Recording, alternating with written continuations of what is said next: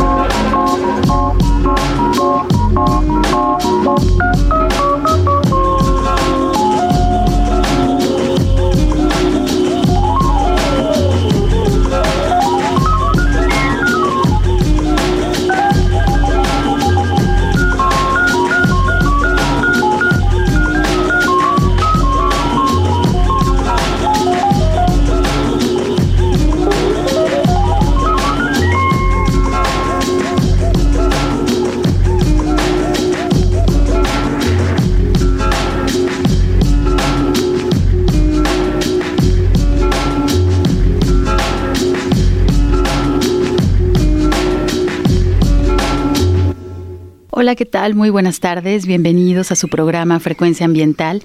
Mi nombre es Sandra Gallo y el día de hoy estaré acompañándolos sábado primero de febrero hasta las 3 de la tarde. Ya se fue el primer mes de este año 2020. ¿Qué tal les fue durante enero? Espero que todos sus eh, buenos deseos y también sus objetivos pues ya estén completamente plasmados para que ahora durante el segundo mes de este año pues bueno, ya la acción y espero entre sus hábitos nuevos que van a eh, adquirir o que tienen pensados, pues esté la cuestión del reciclaje y de reducir eh, todos los residuos que utilizamos, si toda la cuestión de medio ambiente esperemos que estén en sus objetivos de este año nuevo. Bueno, pues el día de hoy iniciamos escuchando a Smoke City con una canción que es Underwater Love. Espero que todos ustedes se encuentren muy bien hoy, sabadito, eh, nublado. Estamos transmitiendo desde el occidente de México en la ciudad de Guadalajara a través de la radio pública Jalisco Radio en el 96.3 de FM y también a través del 630 de AM. También nos escuchan en las regiones del estado, como en Ciudad Guzmán, a través del 107.1 de FM y en nuestra región de la costa de Puerto, de Puerto Vallarta a través del 91.9 de FM, en donde también, pues bueno, esta frecuencia nos alcanzan a escuchar en el sur de Nayarit. Saludos a todos ustedes y también, bueno, agradecemos a quienes nos están escuchando a través de su teléfono o computadora y nos sintonizan a través de www.jaliscoradio.com. Ahí solo necesitan tener señal y pues bueno, pueden escucharnos cada sábado de 2 a 3 de la tarde aquí en su programa Frecuencia Ambiental. Y para que ustedes puedan ponerse en contacto con nosotros, pues les voy a mencionar nuestras redes sociales. Pueden comunicarse a través de vía Twitter en arroba semadethal y también a través de la página de Facebook de la Secretaría de Medio Ambiente y Desarrollo Territorial, en donde podrán comunicarse con nosotros, tener acceso a más información medioambiental de qué es lo que está sucediendo en Jalisco, pero también en otras partes, en otras regiones geográficas. Eh, fíjense que pues el día de mañana, que es domingo 2 de febrero, es una fecha muy especial porque se celebra el Día Mundial de los Humedales. El día de hoy vamos a estar platicando acerca de estos ecosistemas. Los humedales son unos ecosistemas, un tipo de ecosistemas que tenemos este, bien representados aquí en nuestro país y también en nuestro estado. Ahorita les voy a platicar un poquito más. Y bueno, vamos a tener la presencia de un invitado que tiene que ver pues con este evento que se va a realizar en la región de Teuchitlán va a ser la sede oficial. Vamos a estar platicando un poco más acerca de esto, la sede oficial del Día Mundial de los Humedales. Si, eh, si alguien ha escuchado hablar de esta región de Teuchitlán, pues bueno, es muy cercano aquí a Guadalajara, estamos entre 45 minutos y una hora. es una zona conocida por el sitio arqueológico de los Huachimontones. Si alguien ha, espero que sí hayan escuchado hablar de este sitio arqueológico, los Huachimontones, que son, eh, se caracterizan por estas pirámides eh, redondas que son pues prácticamente únicas en México y orgullosamente las tenemos aquí en Jalisco. Ahí es donde se va a realizar eh, las festividades del Día Mundial de los humedales. Ahorita en un ratito más vamos a platicar con, eh, con nuestro invitado que está por llegar a cabina y bueno, quédense con nosotros.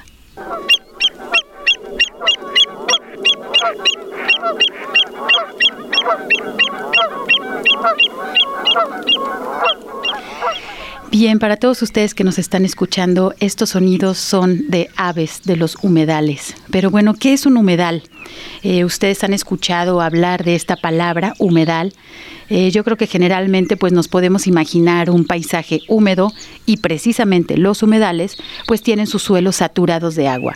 Es decir, el suelo prácticamente se encuentra cubierto de agua para que estos ecosistemas puedan denominarse como humedales y fíjense que pueden ser de un régimen natural o artificial, de forma temporal o permanente de composición dulce, salada o salobre, que es esta mezcla de aguas entre dulce y salada, se le conoce como salobre, incluyendo las extensiones de agua marina cuya profundidad en marea baja no exceda de los 6 metros.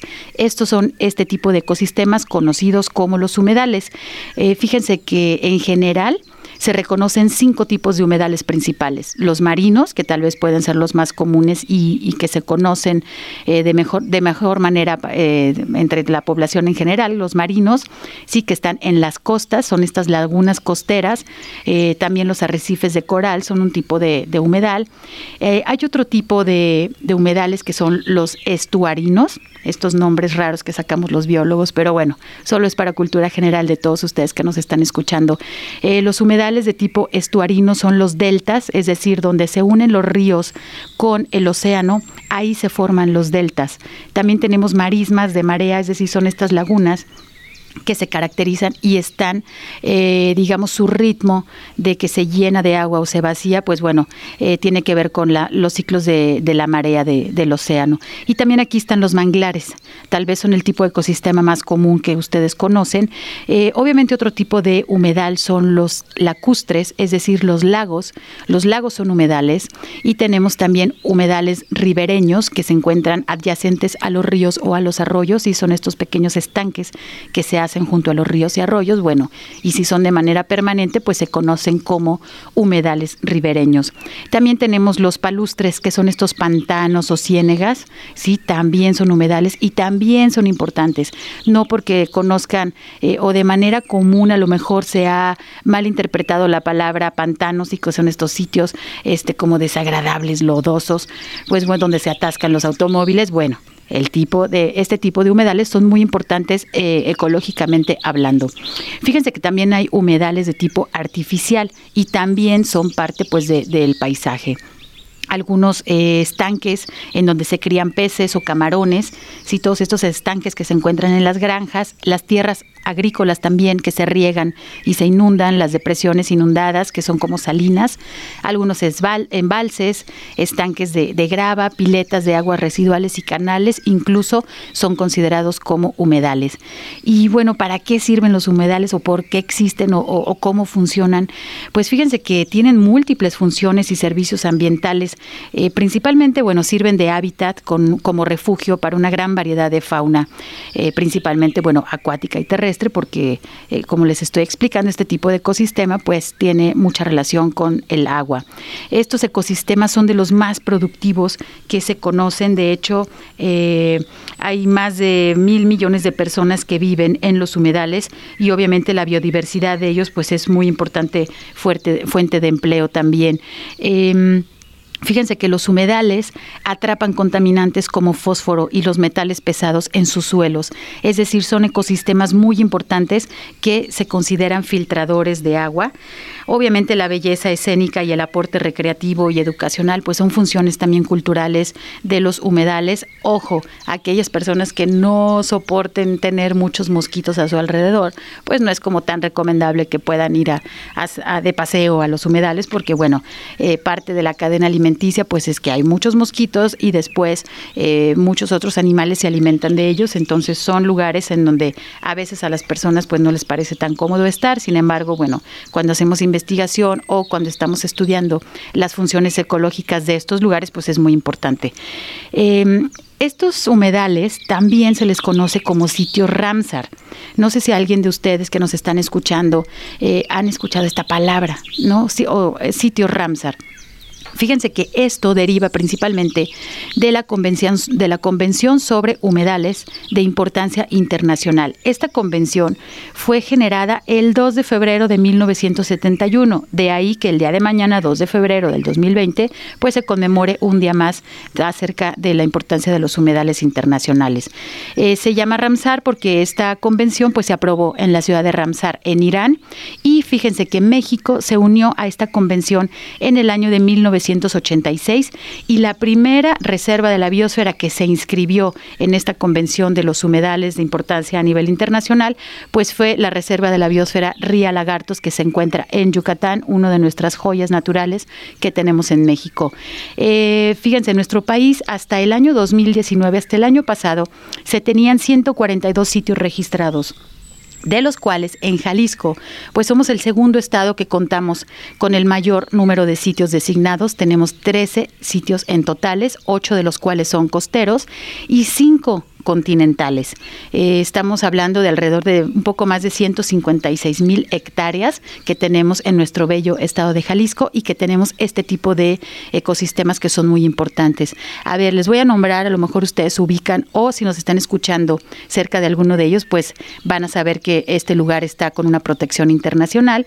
Eh, primeramente tenemos de los eh, sitios Ramsar costeros, tenemos el estero El Chorro, que se encuentra en el municipio de Tomatlán, tenemos también el sistema lagunar estuarino Agua Dulce El Ermitaño, que se encuentra también en el municipio de Tomatlán, el estero Majaguas también en Tomatlán, la laguna de Chalacatepec, por ahí se hizo famoso por unos conflictos este, sociales que ya eh, esperemos se vayan resolviendo, la apertura de las playas públicas, como deben de ser todas nuestras playas, de, que todos los eh, pobladores locales deben de tener acceso. Bueno, la laguna de Chalacatepec es un sitio Ramsar que se encuentra también en el municipio de Tomatlán, pero con un pequeño bracito que entra al municipio de La Huerta. Tenemos también el estero de la Manzanilla, muy famoso porque ahí hacen observación de eh, cocodrilo. Sí, ahí hay unos ejemplares muy grandes, son muy importantes este estero, la manzanilla en el municipio de La Huerta. Tenemos también la reserva de la biosfera Chamela Cuixmala, que también está en el municipio de La Huerta, por ahí tiene eh, humedales importantes. La laguna de Barra de Navidad, esta laguna eh, la han escuchado, pues bueno, se encuentra entre los límites de Jalisco y de Colima. Eh, también hay otra laguna por ahí muy bonita que es eh, Paramán, también en el municipio de Tomatlán. Entonces, bueno, uno de los municipios más grandes es Tomatlán, nuestros municipios costeros aquí en Jalisco. Y de los sitios Ramsar continentales, es decir, que se encuentran tierra adentro, fíjense que tenemos varios y seguramente ustedes han cruzado por algunos de ellos y tal vez no sabían que era un sitio Ramsar y menos que es un humedal. Tenemos en primer lugar pues en nuestro lago de Chapalas y que divide en los estados de Jalisco y Michoacán, obviamente el lago más grande de nuestro país. También tenemos la laguna de Atotonilco que se encuentra en el municipio de Villa Corona. Ese es un espacio, un espejo de agua muy, muy importante para las aves eh, acuáticas. También la laguna de Sayula. Eh, esta laguna, fíjense, es grande y todas las personas que hemos viajado por la autopista hacia Colima, pues hemos cruzado por la laguna de Sayula. Eh, están involucrados los municipios de Atoyac, Amacueca, Techaluta, Sayula y Zacualco. Son parte de la laguna de Sayula. Tenemos también la laguna de Zapotlán por ahí estuvo muy activa durante los Juegos Panamericanos. Se encuentra en el municipio de Zapotlán el Grande, ahí donde se encuentra Ciudad Guzmán, desde donde nos escuchan también.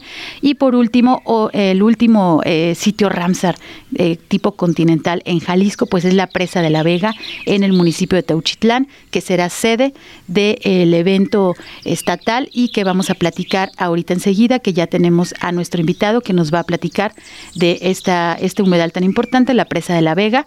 Quédense con nosotros. Vamos a seguir ah, eh, hablando de los humedales, el Día Mundial de los Humedales. Vamos a ir a nuestro primer corte, pero regresamos rapidísimo. No se vayan. Frecuencia ambiental. Vuelve en unos momentos. Quédate con nosotros. Estás sintonizando Frecuencia ambiental. Continuamos.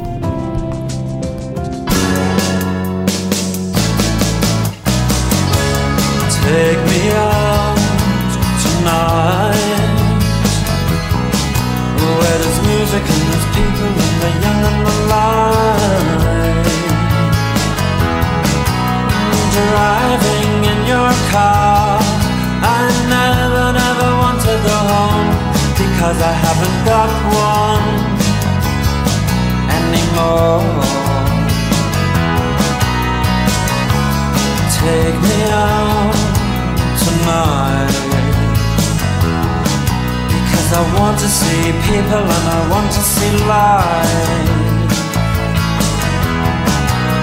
Driving in your car. Oh please don't drop me home. Because it's not my home, it's their home and I'm welcome no more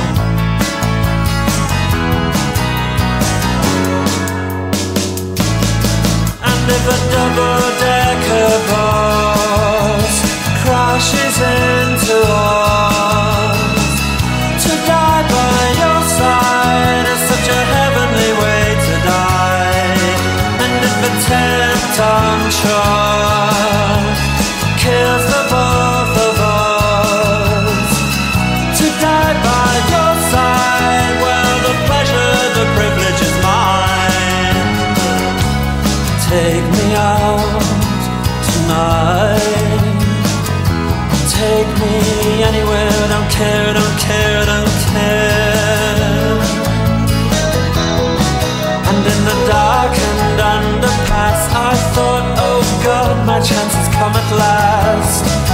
then a strange fear gripped me and I just couldn't ask.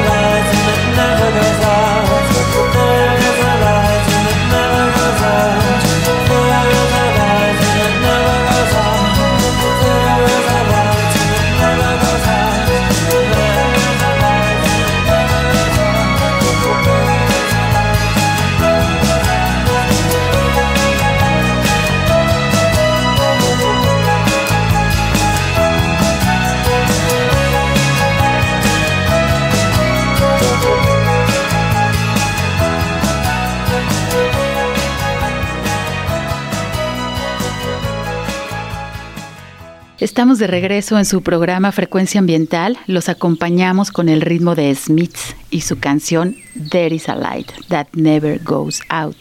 Hay una luz que nunca se apaga y esa es la esperanza y la esperanza junto con la información pues es súper poderoso, ¿no? Y hablando de medio ambiente es muy muy necesario que estemos informados acerca de lo que está sucediendo a nuestros alrededores y qué podemos hacer para colaborar en la conservación y en mejorar también nuestra calidad de vida.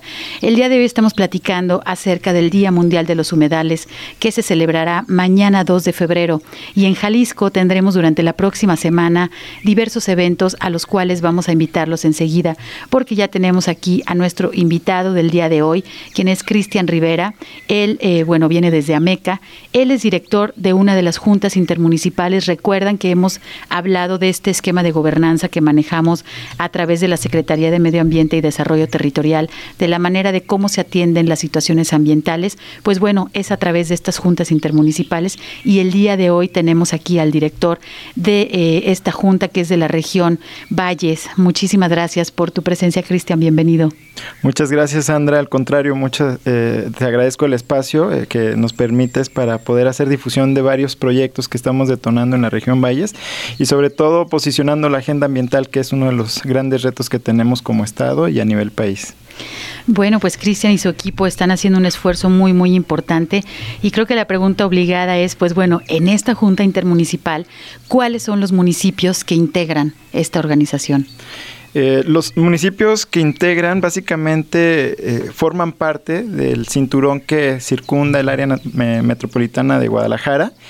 Empezamos por el, la parte del polígono eh, Agavero, que es este, el Arenal, Amatitán, eh, Tequila, Magdalena. Después continuamos con eh, Ostotipaquillo, San Marcos, la parte de Tzatlán, eh, San Juanito de Escobedo, Agualulco, Teuchitlán.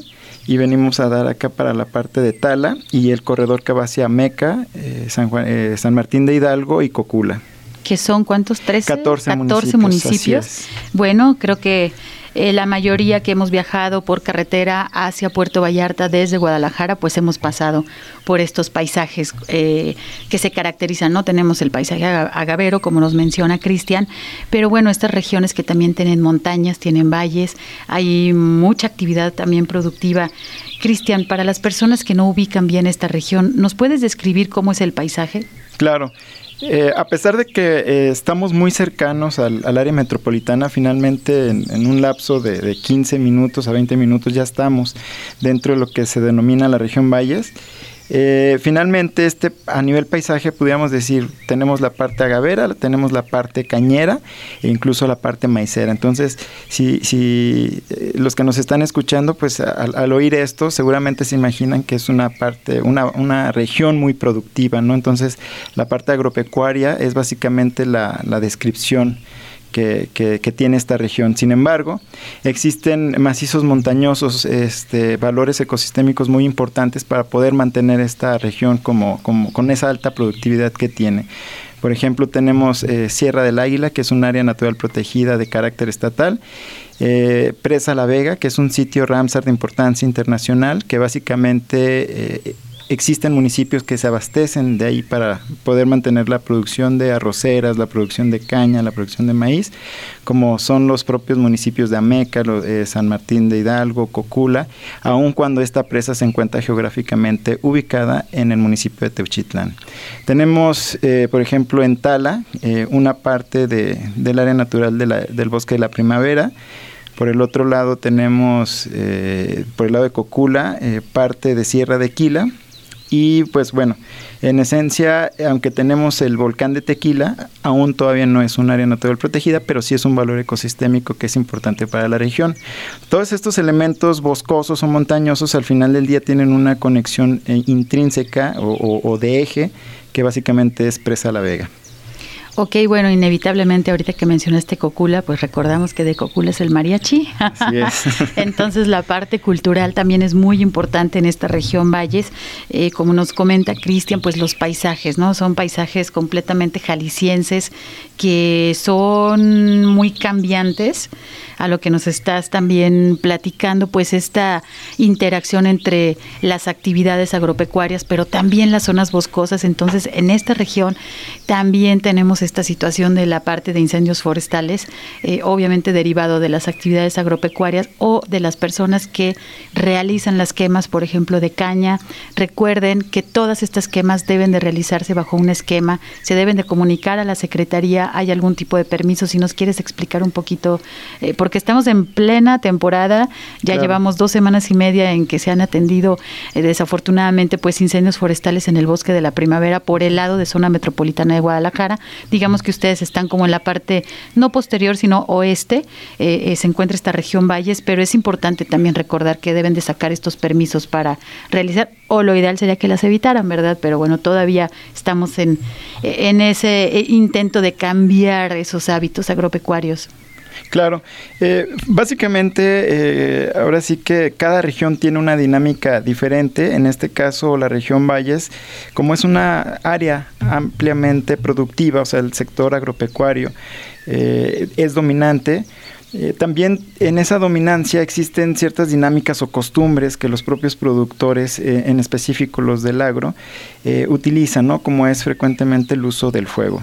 Entonces, cuando la naturaleza y la parte antropogénica, por así decirlo, conviven en un mismo sitio y esos usos y costumbres que tenemos del uso de fuego salen de control es cuando tenemos una amenaza muy, muy, este, pues eh, reiterante ¿no? en, el, en, el, en el sector forestal de que ese fuego de los predios ag- agrícolas se cruzan hacia las partes forestales, las partes altas, que finalmente estas partes altas son las que nos proveen servicios de protección y aprovisión- aprovisionamiento de recursos para que esa parte productiva siga existiendo y siga manteniéndose en ese nivel. Entonces, la región Valles en 2017 fue una de las regiones que presentó más, eh, digamos, eh, incendios forestales de todo el estado.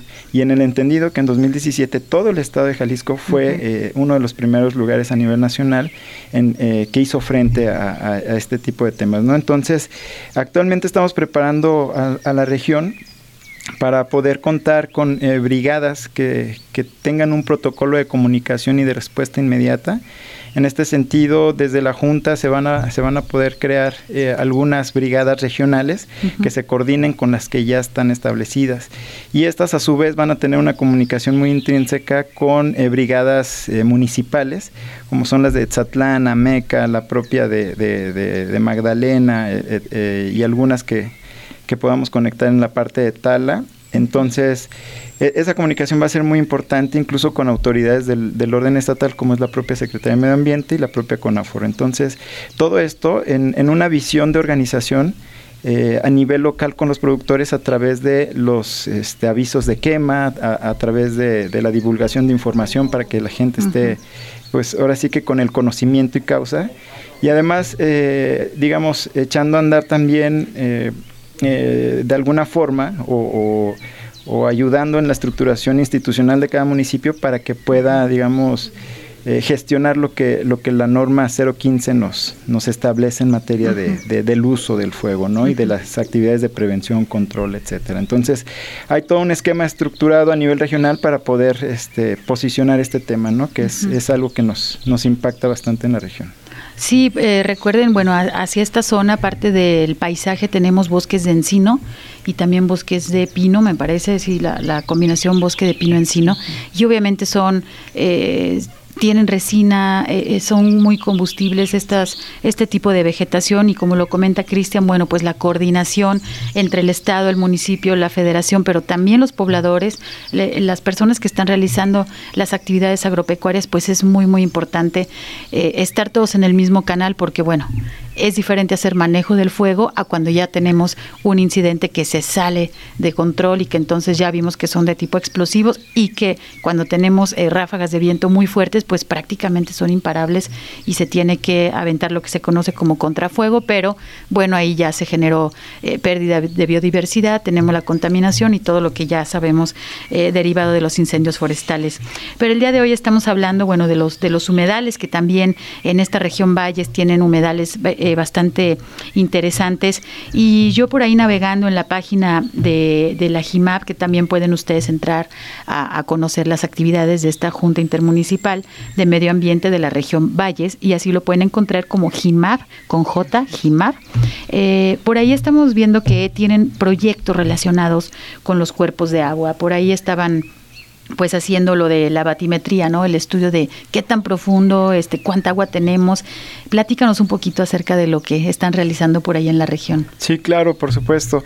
Eh, bueno, nada más a lo mejor valdría la pena mencionar eh, que los humedales son ecosistema- ecosistemas muy importantes y que mantienen cierta productividad por, por esto mismo, ¿no? Retienen humedad, son este, básicamente eh, se hospedan en estos espacios ecosistémicos gran variedad de, digamos, aves, mamíferos, eh, reptiles, de gran, gran, gran variedad de fauna y flora que básicamente da o provee los elementos para que la parte productiva se siga sosteniendo. Entonces, este, a nivel internacional, es importante decirlo, ¿no? Eh, Son 170 países actualmente eh, los que forman parte de una convención que se llama Ramsar. Eh, de estos 170 países, básicamente existen o se registran 2.282 sitios Ramsar, de los cuales 142 están en México. Entonces, si se fijan a nivel planetario, básicamente México ocupa un, un- un lugar bastante importante. En el estado de Jalisco se encuentran 13 sitios Ramsar. O sea, si se fijan, Jalisco básicamente alberga 10% de los humedales que existen a nivel país. De estos 13 que tiene Jalisco, 5 son del orden continental, es decir, los demás son del orden costero. De estos 13, uno de ellos es Presa La Vega. Prácticamente ocupa el quinto lugar de, de importancia a nivel estatal en función de su, de su digamos, extensión, ¿no? que básicamente son 1950 hectáreas las que están registradas. Y en, estas, en estos cinco principales, pues está el agua de Chapala, que básicamente es el cuerpo de agua más grande a nivel Mesoamérica, ¿no? Entonces, ese, ese tipo de relaciones es algo importante también de comentar. Eh, en, este, en este sentido, eh, Presa La Vega es sitio Ramsar desde el 2 de febrero de 2010. Entonces, prácticamente 2020, estamos cumpliendo 10 años que este cuerpo tiene esta... esta pues designación de importancia internacional. ¿Y cuál es la importancia internacional? Pues entre otras cosas de, de- de albergar flora y fauna, pues básicamente es importante para el paso de aves que, que- que sus traslados de migración pues eh, fluyen de país en país o incluso eh, continentales, ¿no? Entonces esa es la relevancia de que existan estos cuerpos de agua en el viaje que, que hacen estas, estas aves. Entonces, eh, ¿Por qué también es importante eh, este sitio Ramsar? Pues básicamente nos da, nos protege de inundaciones, nos protege de sequías, nos protege de, de toda una serie de variables que al final del día se traducen en calidad de vida y salud de los propios habitantes del municipio de Teuchitlán, pero también de los municipios que están aguas abajo. Entonces, este, este 4 de febrero vamos a, festejar con acciones, este, dando a conocer qué proyectos hemo- hemos, detonado en la región y cómo y qué beneficio van a traer, ¿no? Esto lo vamos a hacer acompañado de eh, los eh, secretarios de Medio Ambiente, invitamos también al secretario de Agricultura y Desarrollo Rural, a la Secretaría de Gestión Integral del Agua, la, la propia Universidad de Guadalajara y toda una serie de actores locales como son ONGs que, que nos han estado apoyando a lo largo de la historia y algunos otros este, compañeros que también manejan sitios Ramsar en el estado de Jalisco, ¿no? Y esta invitación ahorita vamos a entrar a detalle para decirles pues a qué horas va a ser, en dónde, qué es lo que va a suceder, para que ustedes que nos están escuchando puedan darse una vuelta a conocer la presa de la Vega, también el, sitio arqueológico de los Guachimontones que están aquí en la región de Teuchitlán. Vamos a irnos a un corte y regresamos de inmediato, no se despeguen. Frecuencia ambiental. Regresa en unos minutos.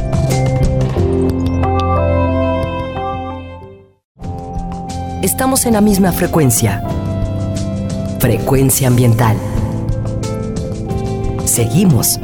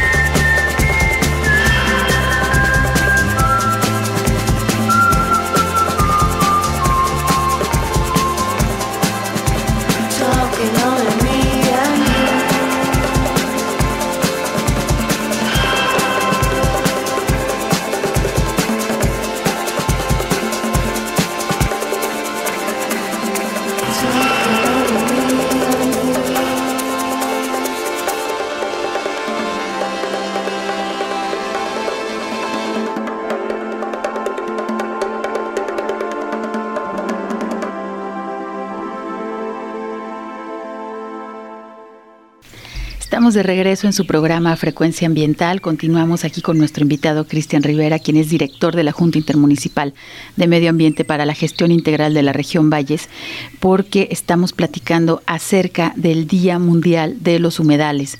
Eh, este día pues se festeja el día de mañana, que es domingo 2 de febrero, y pues estamos hablando acerca de estos eh, pues importantes ecosistemas. Acabamos de escuchar a Peter, Bjorn and John con su canción Young Folks. Espero que les haya gustado.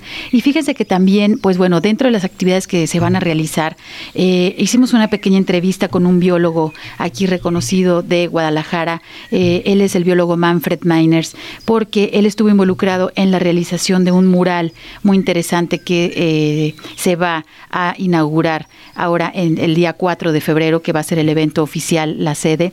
Y bueno, vamos a, a escuchar alguna de sus respuestas. Lo que me interesaba mucho preguntarle pues era cuál es la importancia de la realización de este mural, qué elementos se, están incluyendo, qué especies se están representando. Vamos a escuchar qué nos platica. Precisamente el arte yo creo que es, es muy poderoso y acompañado de la ciencia, de información, de experiencia local y, y de símbolos o de gente que represente algo, eh, le da muchísima fuerza. Entonces, cuando, cuando quisimos eh, transmitir en la comunidad y en los visitantes la importancia de las especies, pero también la labor de la gente local, pensamos que a través del arte iba a ser la mejor manera de mandar este mensaje y por eso se hizo este mural. Se, decidió que se hiciera ahí en Teuchitlán, en uno de los lugares donde pasa más gente para, para ir al balneario, para ir a la zona de los guachimontones y la idea justamente era que se mostrara el patrimonio natural y tenemos una representante local, de alguna manera es también un homenaje en vida de Consuela Rivera, eh, una persona que ha sido promotora de la cultura, de la conservación y sobre todo particularmente de la, la el mural, pues justamente la idea era que representara la naturaleza y su distinto algunas manifestaciones de su diversidad, ¿no? En distintos grupos. Desde luego, pues la figura humana, también muy importante, pero desde los peces que son endémicos eh, sale el famoso Ameca splendens que se creía extinto, el picote tequila que estuvo extinto en vida libre y que gracias a esfuerzos de conservación e investigación eh, se logró reintroducir y es uno de los esfuerzos a nivel mundial eh, pioneros en reintroducción de especies de peces de agua dulce, en este caso pues es, es de la familia de los godeidos. Pero también tenemos aves muy, muy representativas de los humedales, y del mamíferos, pues no nada más al humano, sino también tenemos allá a la nutria, o conocido también como el perro del agua. Y esta era la idea, ¿no? Que tuviéramos una diversidad de especies eh, representativos de la zona, algunos endémicos o microendémicos, como el caso de, los godeidos, del picote tequila, de la Ameca splendens, y también del Esquicia francesae, que es el tiro dorado, así se le llama, que ese también está extinto. Entonces la idea es en este mural pues presentar que la acción humana va a lograr que se conserven estas especies y solo así, ¿no? Y bueno, es una es una idea de que también sea una una imagen que despierte esperanza, que muestre el patrimonio natural de la región y como les decía, pues un homenaje en vida a la maestra Consuelo Rivera. Perfecto, Manfred. ¿Nos puedes platicar también quién fue la artista que realizó este importante mural? El mural lo realizaron artistas reconocidos internacionalmente, pero mexicanos y jaliscienses. Lo realizó Adri del Rocío y también con ayuda de Carlos Alberto, su hermano. Ellos tienen una gran trayectoria y, y, pues, un reconocimiento internacional eh, y estaban muy dispuestos a, formar parte de este esfuerzo, pese a su agenda tan apretada porque están viajando por todo el mundo, ¿no? Ellos, inclusive el reto fue realizarlo en el tiempo en el que iban a estar en México porque tenían viajes a, Estados Unidos, a a otros lugares de la, de la República y bueno, también están ya preparando un, un, trabajo muy importante para las Olimpiadas con el Comité Olímpico en, en Japón. Y bueno, pues ese fue eh, el reto también, poder tenerlo en tiempo y gracias al esfuerzo de todos, del municipio, de la JIMAP, de los colaboradores, de los vecinos, de todos, se logró hacer. Entonces, en realidad, pues este el mural es un esfuerzo colectivo, se realizó gracias a muchas personas y principalmente pues a, a Adri del Rocío, ¿no? Su autora que, que plasmó esta bella composición en donde queríamos que pues que fuera un mensaje bonito y de esperanza. Y creo que ha tenido un muy buen impacto en la comunidad el que vean reflejado a alguien local pues llama mucho la atención. Pasan los niños y dicen ah, ahí está la, la maestra Consuelo ahí están los peces ahí está la nutria entonces permite también eh, que haya un diálogo muy interesante y que de una manera artística y estéticamente bella, pues hayan plasmados allí muchas ideas, muchas cuestiones de ciencia y nos da pauta pues ya para hablar, ya que tenemos la atención de la gente, pues para hablar, por ejemplo, de, de que la nutria está en peligro de extinción, de que requiere que la calidad del agua sea buena para que pueda sobrevivir y reproducirse, al igual que los peces, los godeidos, que además esos en particular son microendémicos, es decir, únicos y exclusivamente de Teuchitlán. Si se pierden ahí, se pierden pues del, planeta y, y, es por un lado pues un, orgullo de Teuchitlán, pero también una gran responsabilidad para que se mantengan los sistemas naturales y se pueda conservar. Y no únicamente la calidad del agua, sino en general el, el, el ambiente, la microcuenca, el, las faldas del volcán Tequila, etcétera, ¿no? Entonces es un llamado a, a la acción también y por eso el elemento de, de, la maestra Consuelo levantando las manos como, como pues levantando la esperanza, levantando las acciones, coordinando, fluyendo eh, para trabajar con la naturaleza y no en contra de ella, ¿no? sino buscar la manera en crear este equilibrio entre las especies y también pues lograr una armonía, ¿no? Entonces destaca ahí pues la importancia de una calidad y de una salud del ambiente para que tengamos una salud los humanos y para que siga, siga habiendo vida con tantos colores y con tantas cosas que nos da, ¿no? No únicamente materiales como el agua o los alimentos, sino también eh, cómo nos nutre pues el, el espíritu humano. Muchas gracias al biólogo Manfred Miners por explicarnos el contenido de este mural. Eh, y bueno, si ustedes quieren conocer este mural y quieren asistir al evento oficial de la celebración del Día Internacional de los Humedales, pues bueno, Cristian, platícanos, estamos en la super recta final de nuestro programa, pero platícanos qué va a suceder el próximo día 4 de febrero en Teuchitlán. Claro que sí, Sandra. Eh, básicamente lo que va a suceder es una combinación entre eh, cultura, arte, ciencia, información, eh, gestión, ¿no? Básicamente vamos a, a, de 7 de la mañana a 9 de la mañana, los vamos a esperar en el andador del río Teuchitlán para hacer actividades de observación de aves y una organización de ciudadana para recolección de plásticos como cuestiones de educación ambiental, ¿no? Sobre uh -huh. todo con jóvenes y adultos. después, al de 10 a 10.40 de la mañana, vamos a tener el acto protocolario de, eh, de, inauguración del Día Mundial de los Humedales, donde van a participar autoridades, eh, actores locales y daremos a conocer lo que estamos haciendo. Después eh, vamos a hacer la revelación precisamente del mural que nos eh, platicaba Manfred. Esto va a ser, eh, suceder de 11 a 11.15 de la mañana y de 11 a 1 de la tarde vamos a tener diversos talleres que impartirá el Centro Interpretativo Guachimontones, básicamente se madera a través de Sandra Gallo que, que nos ha invitado, que va a tener que ver con Migrando al Occidente de México.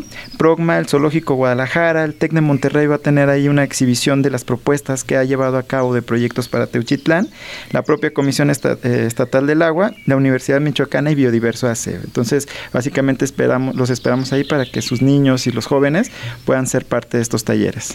Próximo eh, es martes 4 de febrero. Recuerden que el día 3, bueno, va a ser día de asueto, se mueve el día festivo, pero el día 4 pueden ustedes dirigirse a la región de Teuchitlán, que es eh, por la carretera Atala. Así es, eh, saliendo de Guadalajara rumbo a Puerto Vallarta, no van a llegar hasta Puerto Vallarta, pero en esa carretera que le llamamos Guadalajara Meca, eh, pasando el, el, como dato característico el, el ingenio de Tala, uh -huh. aproximadamente tres minutos está la desviación hacia Hualulco eh, y el primer municipio, cabecera municipal con el que se encontrarán es Teuchitlán. Básicamente en la, en la plaza principal llevamos a cabo estas actividades. Y ok, a través de nuestras redes sociales pueden tener más información acerca de este evento. Cristian, te agradecemos muchísimo tu presencia. Tenemos que platicar más acerca de, de los eh, proyectos de la GIMAP, será en próximos programas. Aquí tienes micrófonos abiertos. Perfecto, muchísimas gracias, al contrario. Y muchas gracias a todos ustedes que nos escucharon. Los esperamos el próximo sábado en Frecuencia Ambiental. Que tengan muy buen fin de semana y gracias por su escucha. Por hoy ha sido todo en Frecuencia Ambiental. Te esperamos el próximo sábado a las 2 de la tarde para seguir explorando los temas relevantes del medio ambiente de nuestro estado y más allá. Frecuencia Ambiental, una coproducción de la Secretaría de Medio Ambiente y Desarrollo Territorial y JB Jalisco Radio. Hasta entonces.